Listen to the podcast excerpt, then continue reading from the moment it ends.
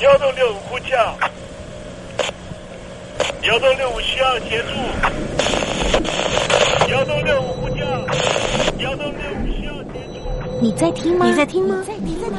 你在你在听吗？人生如航行，去与返，载满多少故事？你要睡上下铺吗？后面这个地方。如果吵得太累的话，三天都没有洗澡，真的很累，地上就躺着就睡了。我有看到我父母亲，我现在是要去看父母亲的状况。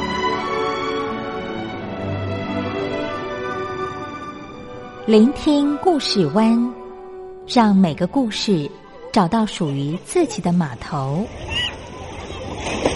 我到了那儿以后，我们就往妈妈家去。我一到那边，就感觉我妈妈已经她能够活活下来都不容易。我知道，他没他没跟我讲，我也不敢问，好好苦。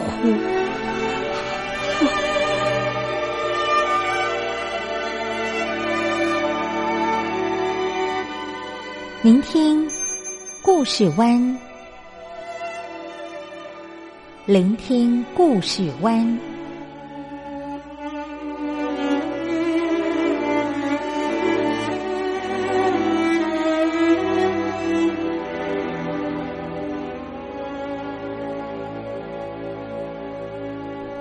故事总有一个停泊的港湾。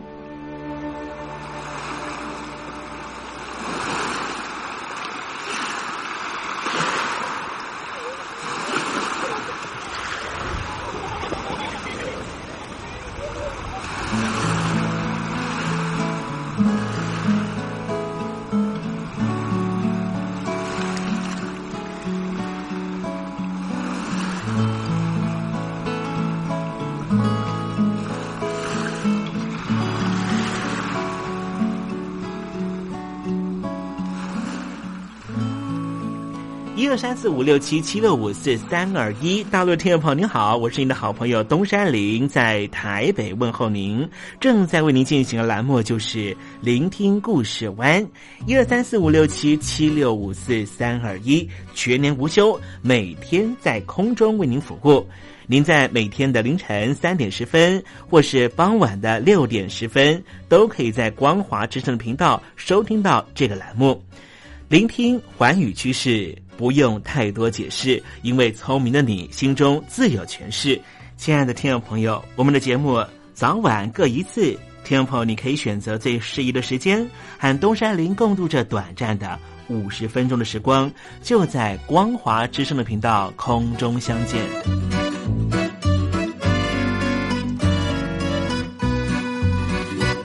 听众朋友，收听、聆听故事湾东山林的节目，到底能够听到什么样的内容呢？尤其啊，我们环宇全世界，焦点放到神州大陆啊，光是整个中国大陆呢，就有将近九千家不同的大大小小的电台了。我们的节目到底有什么不一样的地方呢？嗯，让东山林自吹自擂一下吧啊。宫中频道何其多，赵钱孙李挺能说。热点平地上直播，仔细听来差不多。直播室外领导多，你说他能怎么说？开场才说茶黑窝，碰上土狼不敢摸。主播低头翻翻稿，导播左右反复搓，想到孩子泪婆娑。好了好了，都别说，且听东山林怎么说。东山林不是红太狼，也不是那喜羊羊，亲亲海上一叶舟，才能自在自在说。客官呐、你拉把椅子随便坐，袒胸露背床上卧，怎么自在怎么做，就当这是自己家，自己家。睁大眼睛，show time！Hello，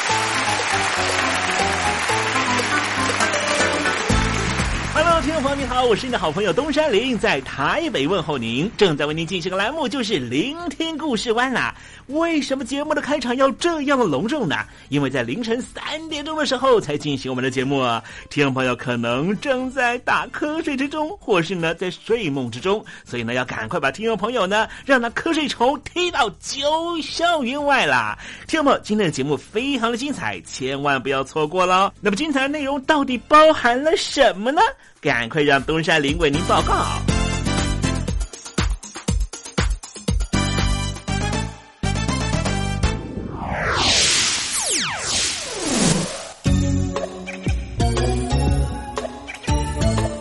星期二，星期二，猴子肚子饿。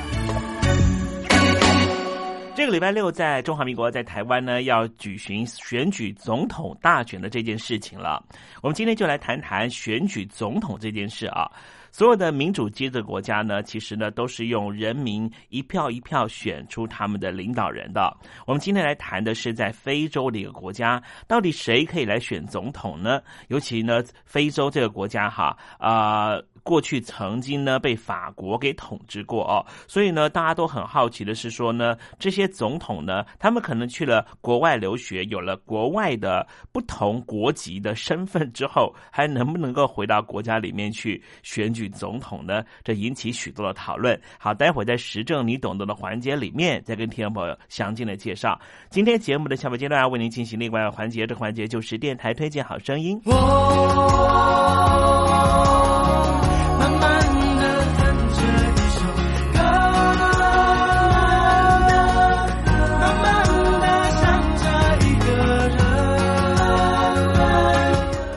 想谈恋爱吗？在爱里可以慢慢爱，不在爱里那就等待，因为等待是爱情的一种方式。天气已经冷了，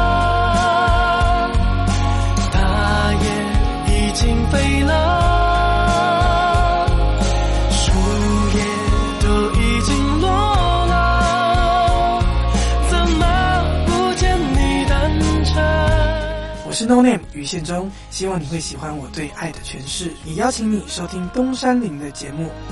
天蓝了，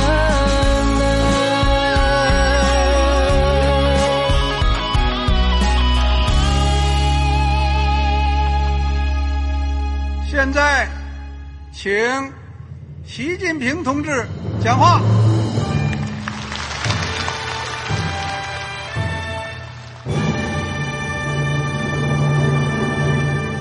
中国梦必须紧紧依靠人民来实现。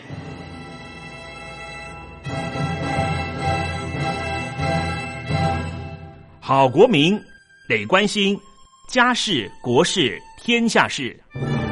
呃，谢谢发言人。我们注意到啊，现在那个外面有很多关于前中央政治局委员周永康的一些消息和报道。我不知道发言人对这个事情有没有什么可以呃透露、可以披露的？国家对于公事啊。不是什么东西都要公示的。我只能回答成这样了，你懂的。那么作为天津市来说，每年要偿还的这个公路建设的贷款量有多大？哎，这个郝国民，这个偿还的得回避时政敏感议题。因为他这个这个事儿，我就不好再说太细。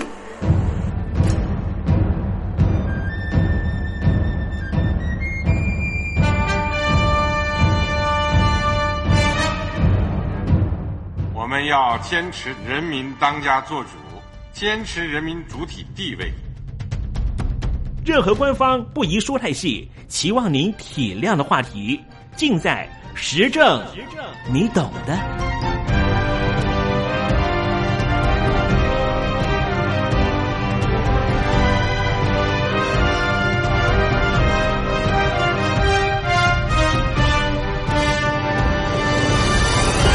我只能。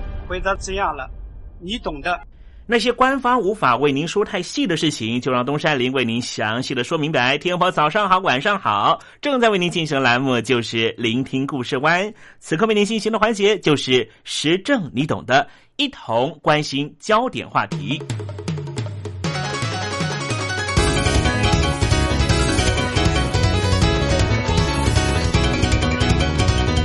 协统论。在一九四九年中共建政之后的一段很长的时期，都是主流论述。不过，在改革开放之后，不再讲求协同论。当然，听众朋友可能会觉得，一些高官的子弟仍旧把持着重要的经济命脉，这倒是另外一层协同论的讨论了。今天，东山林想跟听众朋友谈谈非洲的总统协统争议。非洲的加蓬总统戈邦，他有一名非常漂亮的妻子，他的妻子叫做西尔维亚，被称为是非洲最美的第一夫人。她曾经是卡麦隆联合共和国的公主，喜欢 Chanel 这些高级的欧洲品牌，也曾经在法国学过经营管理。她的老公也在法国念书，就是加蓬的总统。加蓬。以前是法国的殖民地，所以加蓬的国外企业大多都是来自于法国。加蓬这个国家因为低人口密度，加上丰富的自然资源，有很多外国的个人投资，帮助加蓬成为这个区域最繁荣的国家。加蓬这个国家，他们的人类发展指数可以说是撒哈拉沙漠以南非洲国家最高的。加蓬对外奉行不结盟政策，和世界多数国家保持良好的外交关系，包含了美国、法国、英国、北京当局和俄罗斯莫斯科当局。在二零一零年一月到二零一二年十二月，加蓬是十五个联合国安全理事会成员国之一。加蓬在解决中非地区的冲突，常常扮演关键角色。加蓬也是中非国家经济共和体维和使命提供维和部队的重要来源，并且也是联合国在中非共和国维和使命的一部分。加蓬曾经直接介入查德、中非共和国、刚果共和国、安哥拉。和前扎伊尔的调解工作。加蓬这个国家的原油产量大约是占加蓬出口额的百分之八十，以及国家收入的三分之二。加蓬的木材交易大约是全球比重的百分之八。到目前为止，中国大陆是加蓬最大的木材销售单位，百分之五十七的木材都是出口到中国大陆。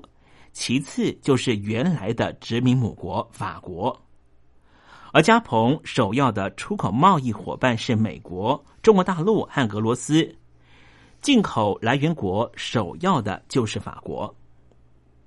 然而，东山林听到最新的消息，说这加蓬总统邦哥将要逐步的收紧工业原物料的出口，计划在二零二零年之后不再出口。初级原料，换句话说，加蓬希望能够建立自己的制造产业。目前已经有不少的国际投资公司在加蓬开设出口加工区，例如新加坡的国家基金。加蓬的现任总统全名叫做阿里邦哥翁丁巴，他在二零零八年接下父亲总统职务之后，就一直受到抨击。有人质疑他根本不是父亲的孩子。二零一四年年末的时候，加蓬的反对团体突然收到了一份重要情资，说是邦哥曾经伪造出生证明，他根本不是前任总统哈吉奥马尔邦哥的亲生小孩，而是另外一个外国人生的小孩。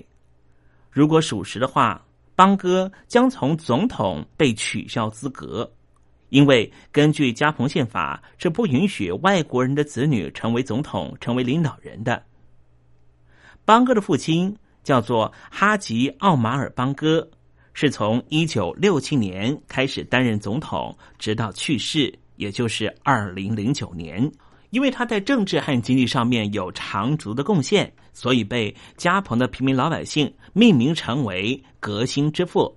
不过，他也被批评。是国库通家库，个人财产就高达了一百三十亿美元。而现任总统阿里邦哥翁丁巴就继承了父亲的所有遗产。二零一四年十一月，反对党组织了游行活动，最终加蓬的高等法院要求邦哥总统必须要提供出生证明做验证。而邦哥事实上并不是唯一一个被质疑的非洲总统，布吉纳法索总统、乌干达、刚果的总统也一样被怀疑到底是不是本国人。而邦哥总统当然不会就范。先前美国总统奥巴马到了欧洲访问的时候，美国方面国务院就宣布不会出示任何的出生证明。当时所指的对象就是邦哥总统的出生证明，因此这个问题在加蓬这个国家仍旧会持续的闹下去。加蓬共和国位在非洲中部的西海岸地区，直到一九六零年八月才宣布独立。目前大概有三分之一的加蓬共和国的平民老百姓生活在贫困线之下。但是，根据法国二十四电视台网站提供相关的资料，却显示，加蓬总统办公室坐有数百辆的劳斯莱斯、奔驰等豪车，而且其中大多数购买之后几乎都没有使用过。这家法国的电视台获得了一份二零一零年一月以来加蓬总统办公室通过了一家公司，这家公司是瑞典的公司下的订单，而这一份总计一千四百八十多万欧元的订单中有二十九辆豪华轿车，其中包含了两辆迈巴赫六二 S 的轿车，以及两辆劳斯莱斯幻影轿车和两辆劳斯莱斯幽灵轿车。这份合同并没有显示每购买车辆到底是在哪个场合下使用，而且是由谁使用。但是，根据这一家瑞典公司的前任雇员表示，加蓬总统邦哥经常驾驶其中一些车辆外出飙车。邦哥非常喜欢开快车，所以当他飙车的时候，他的保镖随护就开车在后面进行保护。这个消息已经获得了加蓬内部消息人士的确认。二零一二年，邦哥总统和其他政府部门所持有的部分豪华车辆就停在总统办公区的停车场里面，同时还有其他四百多辆豪华轿车停在这里。这些车是在现任总统邦哥和他的父亲任内购买的。他的父亲统治加蓬这个国家长达四十一年之久，直到二零零九年去世。法国这家电视台还在网站上面公布了将近三十张停在停车场内部的部分豪华轿车的照片。二零一二年，加蓬总统办公室所在地还增设了 VIP 区域，这个区域全部由购买意大利的法拉利产品作为装饰。其中就包含了一辆 F1 赛车以及价值六千欧元的大型头盔。根据瑞典这家公司的雇员介绍，还有些总统办公室的豪华轿车停在其他的地方，包含总统家里面。作为非法资产调查的一部分，法国政府正在调查邦哥的随从被指出。在法国驾驶豪华轿车这件事，而这些车辆据说都是在法国购买，但是花的却是加蓬纳税人的钱。如此奢华的生活方式，并不是从邦哥这里开始的。他的父亲向来以品味昂贵著称，这对父子非常喜欢花纳税人的钱。但是非常讽刺的是。在二零一四年一月份的时候，现任的邦哥总统还发起了大规模的所谓反贪腐的行动，控制政府的开支，遏制过去的不正歪风。听众朋友，东山林今天跟您介绍这样的故事，你心里头会不会有一些对照组在心中引燃成型呢？而这些引燃成型的人到底是谁呢？是俗称“宝宝”的总理吗？还是其他人呢？待会东山林跟听众朋友谈谈加蓬这个国家和华人是颇有渊源的。听众朋友，您正在收听的节目是《聆听故事湾》，欢迎您写信到台北邮政一七零零号信箱，台北邮政幺七零零号信箱和东山林联系。东山林就是东边的山里有只麒麟的东山林，东山林等候您的来信哦。今天在节目里面，东山林跟您介绍中非一个国家叫做加蓬。加蓬啊，和华人的渊源非常深。这个渊源人物呢，是个关键人物，也是加蓬著名的政治家，叫做让平。让平这位重要的加蓬政治家和外交官，他有一半的华人血统。他的父亲叫做程志平，在十九岁之前生活在中国大陆浙江温州。程志平祖籍在浙江温州永嘉县的临江镇。他是一名商人，在一九三零年代移居到加蓬，娶了当地的一个部落酋长的女儿为妻。实际上，在一九二九年的秋天，程志平才十九岁，自幼父母双亡，他是由姑妈一手拉扯长大的。不过，姑妈后来为他安排了一个很好的行程。我们必须谈到当时的一九二九年，也就是民国十八年。虽然说当时的南北政府已经统一了，在蒋介石的协助之下，终于大一统。但是实际上，当时的时局是非常不好的，内部并没有完全的搞定，却有外部的日本即将要并吞中国，因此陈志平的姑妈就为他安排了一个很好的行程，把他送到法国。因为当时中国大陆旱灾加上蝗虫灾害，使得米价飞涨，不少稍微有些积蓄的人家都会想方设法的。把子女送到海外碰碰运气。在法国，程志平是在工厂打工，并没有挣到钱。姑妈给他最后的嘱咐是什么呢？不管有没有挣到钱，三年之后就回来，因为他的姑妈为程志平定了一门亲事。但是当他在马赛港，就是法国的马赛港，准备要回到中国大陆的时候。最终，他没有买下那张船票，而是买下了一张到加蓬的船票。一九三三年四月，程志平和他在法国认识的同乡陈松青一同到了当时法国的殖民地非洲加蓬。他也是第一批到这里的中国人。虽然程志平会讲中国话，会讲法语，但是完全不会讲当地嘉鹏的语言。所以他们只能够穿着仅有的西装，打上领带，沿街叫卖小五金。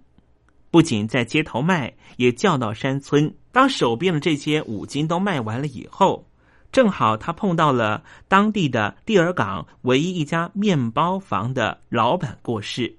陈志平决定要接下这一家面包房，就在加蓬定居下来。最后，他用积蓄。转做捕鱼业、木材业。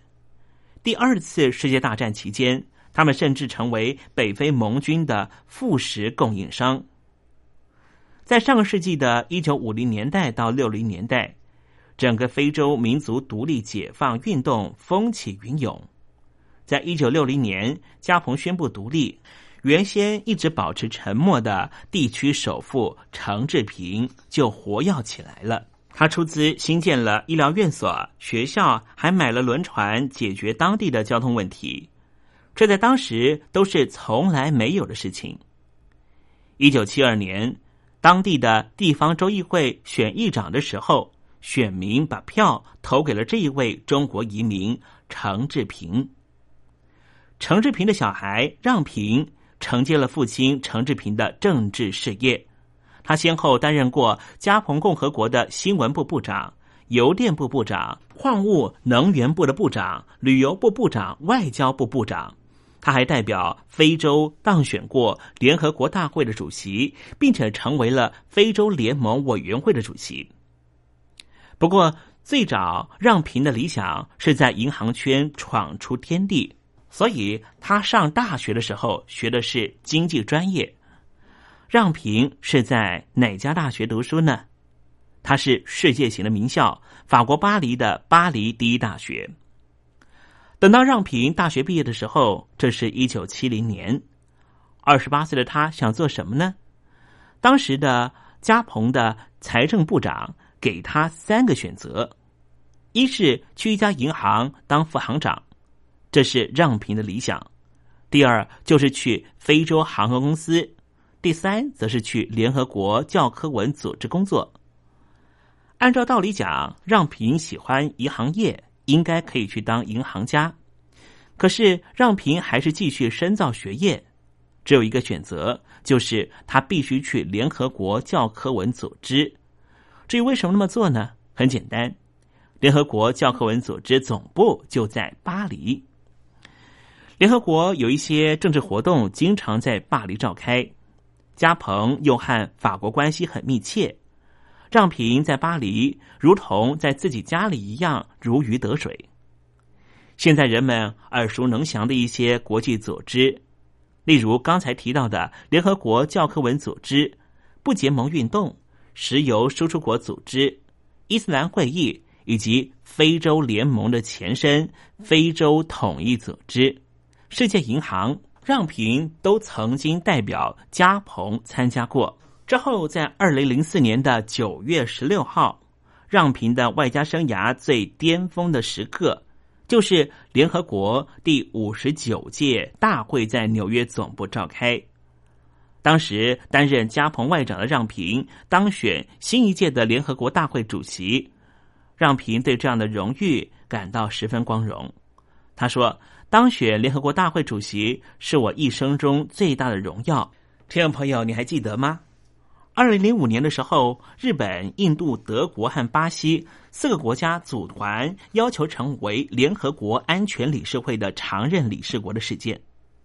非洲是一个大票仓，四个国家都在争取非洲的支持，但是非洲提出的条件是让非洲拥有两个常任理事国席位和两个非常任理事国的席位，闹得不可开交。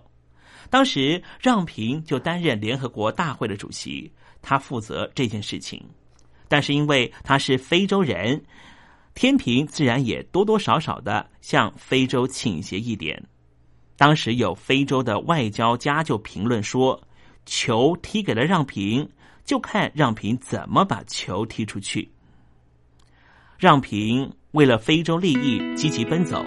他也得到大多数的非洲国家的拥戴和支持，甚至可以说，让平是非洲加纳级的联合国秘书长安南以外，最拥有国际知名度的非洲政治家。而这位人物，他有一半的血统来自于中国。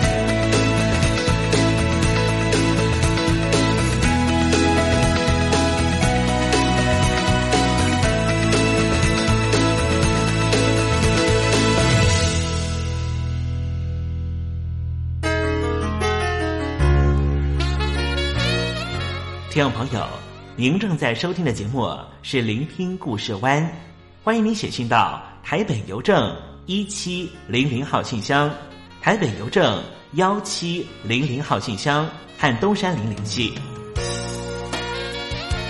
东山林就是东边的山里有只麒麟的东山林，东山林等候您的来信哦。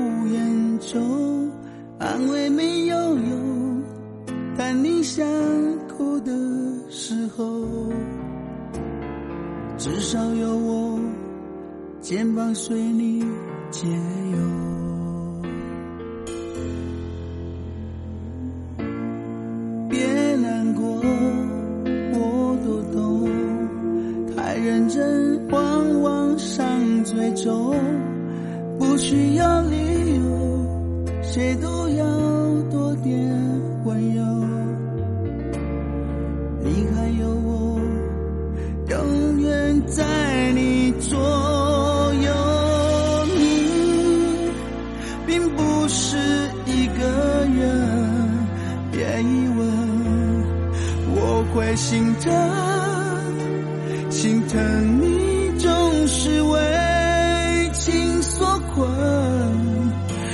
任由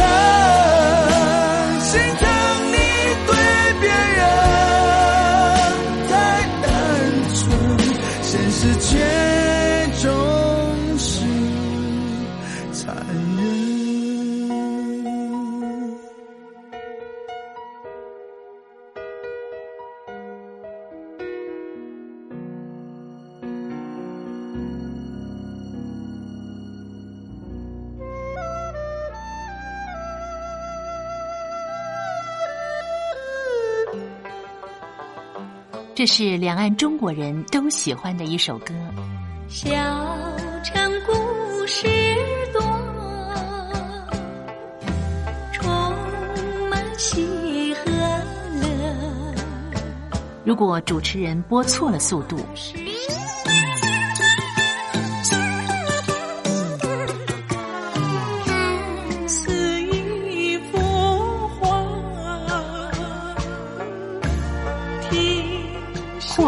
或慢的走调歌曲，都不是听众喜欢的。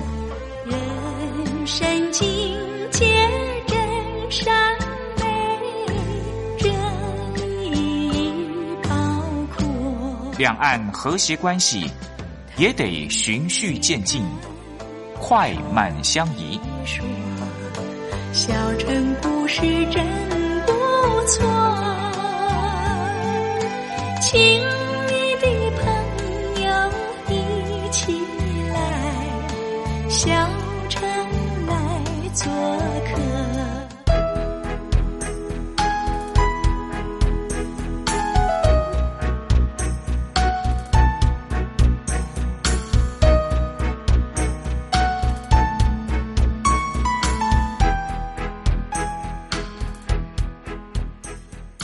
活中少不了知性的真，生活中少不了理性的善。生活中也少不了感性的美，光华之声永远陪伴您，生活在真善美的世界。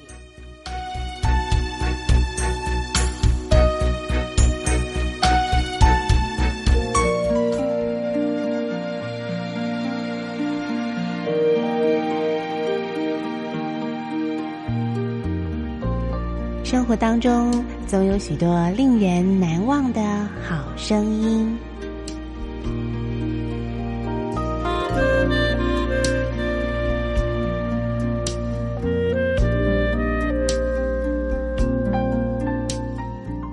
电台真心推荐，只想给你最好听的好声音。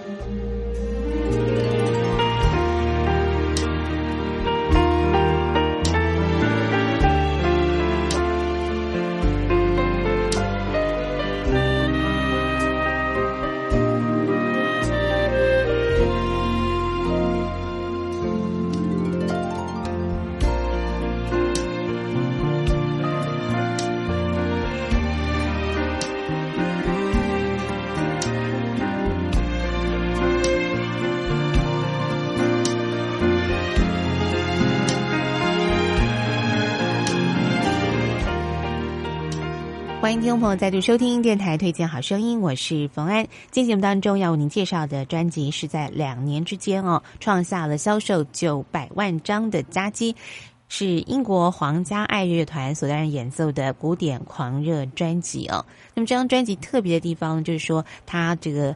总共啊演奏了八十首脍炙人口的古典名曲的精华，然后搭配上了流行节拍改编而成的曲子啊。那么全张专辑呢有十首音乐啊，那么融合了八十首古典音乐的精华。那么首先呢，让听众朋友来欣赏的是当中的第十首曲子，它的标题呢是世纪庆典。它可以说融合了著名的柴可夫斯基的一八一二序曲，还有贝多芬的合唱交响曲，以及埃尔加的。第一号微风零零进行曲，那现在呢，我们一块来欣赏这首非常好听的世纪庆典。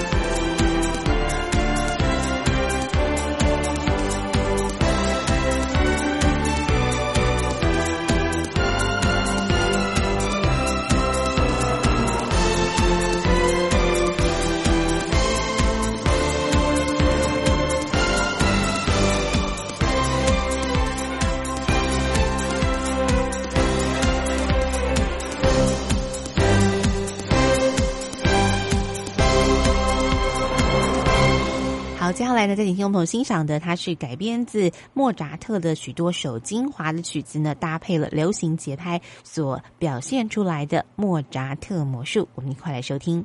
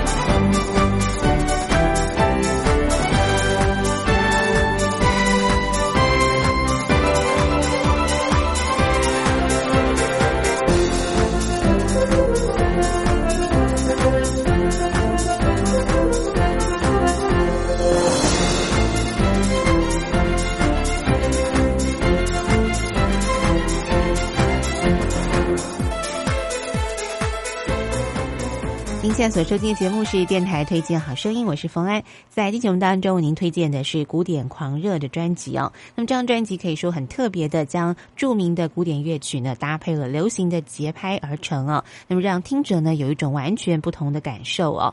那么接下来呢，最后的一首曲子呢，要为您推荐的呃是《爱之梦》。那么这一首组曲当中，可以说融合了有巴哈、贝多芬，那么还有舒伯特的许多著名的曲子，包括有圣母颂，还有就是月光。奏鸣曲以及合唱交响曲等等非常好听的抒情曲目，我们来欣赏这首好听的《爱之梦》。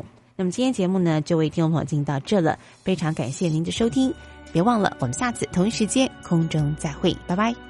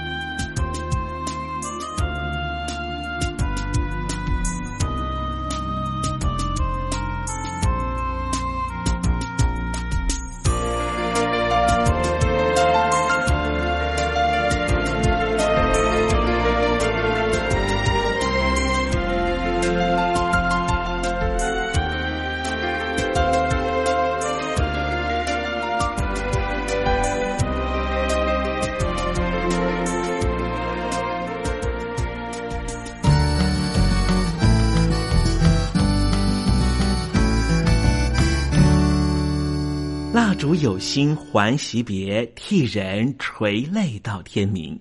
又到了说再见的时候，一下子东山里也不知道该如何传达心中对您的情意。又看着导播的手势，也看着倒数的时针，突然之间，东山里想到了唐朝诗人杜牧的这一首残短的诗句，只能够借物传达东山林对你的情意了。蜡烛有心还惜别，替我垂泪到天明吧。听众朋友，明天我们同一时间继续在空中见面。东山林诚心的祝愿您一切安好，喜乐。